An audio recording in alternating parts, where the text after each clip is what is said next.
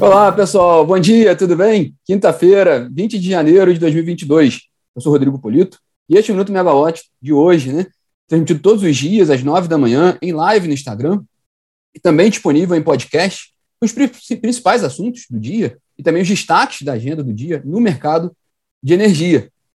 Bom, hoje a agenda para essa quinta-feira, 20 de janeiro, ela está relativamente, relativamente tranquila. Nós vamos falar sobre alguns indicadores que saíram ontem na área de energia e de petróleo e gás natural nós vamos falar também da agenda de hoje, com destaque também para o setor de petróleo. Hoje sai um indicador importante também de petróleo nos Estados Unidos.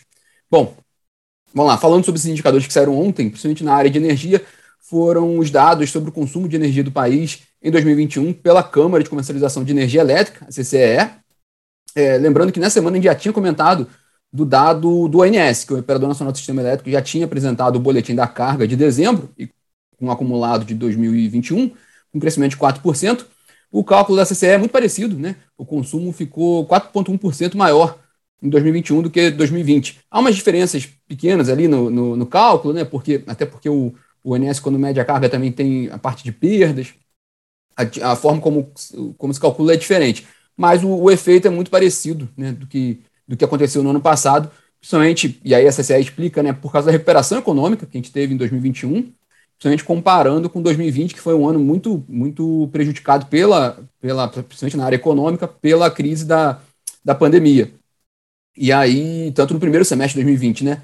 Detalhes interessantes da CCE é que o mercado livre de 2021 cresceu, o consumo no mercado livre cresceu 13,6%, enquanto o mercado cativo né, recuou 0,2%. Mas se a gente retirar os efeitos da migração de consumidores, o mercado livre teve um crescimento de 2,6%, e o mercado cativo subiu um pouquinho, né, 0,8%, que é um dado interessante, até coincide também um pouco com os números que a gente apresentou, acho que dos é, dados operacionais da IDP, mostrando também um crescimento na área de distribuição da companhia. Um último destaque da CCE é que entre os setores industriais que tiveram maior desempenho ali no consumo em 2021 foram o de veículos e o setor têxtil, né, com mais de 20% de crescimento do consumo de energia em 2021. Bom, o outro indicador interessante que saiu ontem, importante, né, foi de produção de petróleo e gás do Brasil. São dados preliminares divulgados pela Agência Nacional do Petróleo, ANP, e com destaque principalmente para a área de gás natural, porque a gente mencionou muito no ano passado a questão da crise hídrica e o quanto foi necessário ali despacho termoelétrico, de térmicas a gás natural, para atender o, o sistema elétrico. Né? A produção de gás natural do Brasil em 2021 ela cresceu 4,7% em relação ao ano passado de acordo com cálculos feitos a partir dos dados preliminares da ANP. Já a produção de petróleo ela recuou um pouquinho, um ponto, quase 1,5% né, na mesma comparação. Lembrando aqui que a Petrobras, né, recentemente, ela reviu sua meta, a Petrobras, principal produtora de petróleo do país, reviu sua meta de produção para 2022, reduziu um pouquinho, né, de 2,7 milhões de barris de óleo equivalente por dia de óleo e gás para 2,6 milhões de barris de óleo equivalente por dia. Né, em dezembro agora, de acordo com esses dados da ANP, a produção da Petrobras também caiu, de produção de petróleo, caiu quase 2% em relação a novembro, ficando na faixa ali de 2 milhões de barris diários. Essa queda que tem sido observada na produção da Petrobras, e essa expectativa um pouco menor para esse ano, se deve, se deve também à previsão de desinvestimentos. Né? A companhia tem vendido ativos de produção de petróleo, então ela reduz também parte da sua produção ao vender esses ativos mas é uma estratégia da companhia, pelo menos ela, ela deixa isso claro né, para os investidores. Né, ela tem um plano de investimentos de entre 15 bilhões de dólares e 25 bilhões de dólares até 2026, e, isso, e essa, essa, esse efeito na, na queda da produção faz sentido com o plano de desinvestimentos. Por falar em petróleo, essa talvez seja a principal, o principal tema da agenda do dia hoje. A, o, a Agência de Energia dos Estados Unidos divulga hoje aqueles dados semanais sobre estoques comerciais de petróleo no país. Esses dados geralmente são divulgados na quarta-feira, né? Mas, mas como teve um feriado na segunda-feira nos Estados Unidos, essa divulgação passou para hoje. Por que, que, é muito importante essa divulgação hoje? Porque dependendo do que for sair de dados sobre estoques né, comerciais nos Estados Unidos, pode haver uma pressão maior ainda com relação à oferta. Né?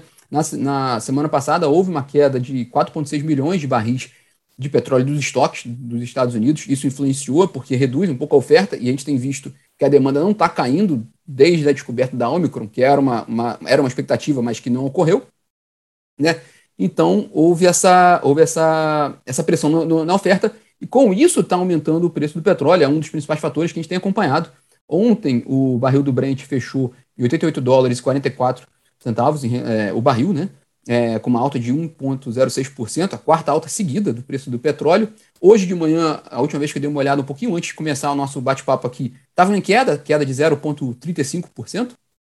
Então vamos ver o que, que, o que, que vem desse dado de hoje, né, da Agência de Energia dos Estados Unidos, o que, que pode, o que, que pode resolver, o que, que isso pode resultar no preço do petróleo. É, a gente já viu algumas estimativas no mercado sobre petróleo acima de 90, até acima de 100 dólares o preço do é, o barril. Né? E também tem a questão geopolítica, né? tem uma, um acirramento ali, uma tensão entre os Estados Unidos e a Rússia, principalmente com relação à Ucrânia. Esse, essas notícias de efeitos geopolíticos também podem influenciar o preço do petróleo. Bom, ainda sobre a agenda de hoje, o ministro de Minas e Energia, Beto Albuquerque, participa agora, né, hoje, de uma comitiva com o presidente Jair Bolsonaro, lá no Suriname, né, uma comitiva presidencial. É, é interessante porque o Suriname ele tem um potencial expressivo ali agora, né, é, é, de petróleo, né, é um país que tem despontado ali com, com novos, novos ativos. Grandes petroleiros estão olhando, estão participando na região, como a Exxon, a Shell e a Total. Então, para o Brasil, é estratégico também ter esse relacionamento na área de petróleo, lembrando até é, que o quanto que o Brasil tem de indústria desenvolvida, né? A, a, a indústria de fornecedores de prestação de serviços, e que isso também pode, de certa forma, atender o, o, o Suriname. Então, essa, vi, essa viagem tem um, um, um, tom estratégico também nessa participação do ministro Bento Albuquerque junto com o presidente Jair Bolsonaro lá no Suriname. É, um, um, último dado sobre a Eletrobras, né, é, há, um, há um avanço ali com relação à greve que a gente tem acompanhado, é, porque a greve estava na Hold, Eletrobras, Furnas e CEPEL. Já há informações ali de movimentações de greve na Eletronorte e na Eletrosul. Então, também vamos acompanhar como é que vai ficar, como é que vai ser esse, esse é, como é que vai continuar esse avanço da greve, né? Ainda não houve uma, uma, uma reunião entre a categoria e a administração da companhia sobre o, o, aquela questão do plano de saúde, que é o principal tema da greve, embora a categoria também critica muito o plano de privatização da Eletrobras, que é o tema top da agenda do setor, que a gente tem que ficar acompanhando na lupa, né? Porque, embora ainda precise aquela aprovação do TCU, o governo e a Eletrobras estão correndo com os trâmites da privatização em paralelo para tentar fazer, fazer de fato a operação nesse primeiro semestre, né, podendo ser concluída ali em abril, de acordo com, com o objetivo do ministro Bento Albuquerque. Então é importante acompanhar de perto essa questão da Eletrobras.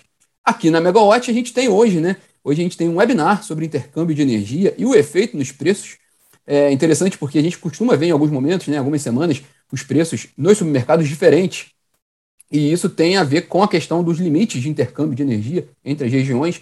E quem vai explicar tudo isso para a gente é, vão ser a Juliana Chad, né, gerente de preços e estudos de mercado da Megawatt, e a Tainá Mota, né, consultora de preços e estudos de mercado da Megawatt. O webinar vai ser às duas horas e ele é aberto ao público. Vai ter transmissão também pelo YouTube já que a gente falou do, do webinar, ontem né, a gente teve a, o webinar com o Marcelo Sá, do Itaú BBA, falando sobre investimentos e sobre balanços na área de energia. A gente foi um bate-papo com a Camila Maia, o, a, a, conversa também fica disponível para quem não pôde assistir no, na hora, né? E é importante também, porque vai começar agora a temporada de balanços, né, do, com os resultados do quarto trimestre e do ano de 2021. Então é interessante também essa explicação toda que o Marcelo Sá deu. Ele deu praticamente uma aula sobre o setor elétrico com o olhar do, do mercado de investidores.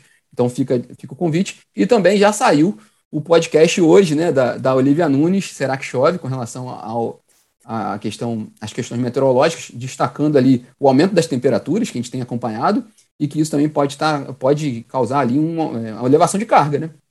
Geralmente, quando aumenta a temperatura, tem esse aumento da carga. Esse é um dos destaques do podcast da Olivia de hoje. Bom, pessoal, esses são os destaques dessa quinta-feira, 20 de janeiro. Vamos nos falando. Quem entrou aqui no bate-papo depois pode conferir tudo desde o início pelo podcast que já está subindo já já. E nos vemos aqui amanhã novamente. Tchau, tchau.